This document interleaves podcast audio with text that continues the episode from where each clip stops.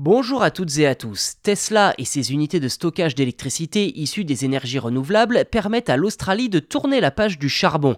Cette transformation est en grande partie due à Elon Musk, le PDG de Tesla. Selon le média américain spécialisé Bloomberg, tout a commencé en 2016 lorsque la province d'Australie méridionale, où vivent près de 2 millions d'Australiens, a subi un blackout sans précédent. Bien que la région ait investi dans les énergies renouvelables en développant des parcs éoliens, elle ne parvenait pas à produire suffisamment d'électricité pour remplacer sa dernière centrale à charbon fermée quelques mois plus tôt.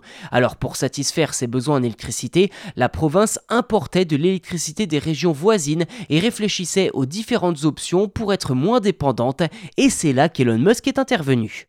Concrètement, le milliardaire a proposé de construire la plus grande batterie au monde pour stocker la production d'électricité issue d'énergie renouvelable. Mike Cannon Brooks, milliardaire australien spécialisé dans les logiciels et militant pour le climat, a interpellé le PDG de Tesla pour savoir s'il était sérieux. Et Elon Musk a répondu que Tesla installerait le système et le ferait fonctionner 100 jours après la signature du contrat, sinon ce serait gratuit. Et à la grande surprise de tous, Tesla a tenu sa promesse et a installé l'unité de stockage d'électricité dans les temps, ce qui a permis à l'Australie de bénéficier d'une production d'électricité moins polluante que le charbon dans la région. Par la suite, d'autres systèmes similaires ont été installés et toutes les régions du pays seraient depuis en train de fermer leurs centrales à charbon, à en croire Bloomberg. La Nouvelle-Galles du Sud, l'État le plus peuplé, perdra une centrale en ce mois d'avril. La plus grande du pays fermera quant à elle en 2025 et une des unités les plus anciennes devrait cesser de fonctionner en 2028. Sur les 15 principales centrales à charbon qui alimentent le réseau électrique australien, un tiers doit officiellement fermer ses portes d'ici 2030. Dans moins de 20 ans, toutes les centrales centrales à charbon du pays pourraient être fermées.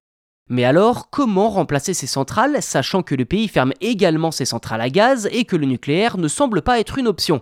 Eh bien, des unités de production d'énergie solaire, éolienne et hydraulique ont été créées. On estime aujourd'hui qu'une maison sur trois dispose de panneaux solaires et cette proportion pourrait augmenter dans les années à venir seulement si d'autres investissements du gouvernement australien dans la production d'énergie renouvelable et le stockage sont consentis. Selon les experts, cela pourrait se chiffrer à 215 milliards de dollars.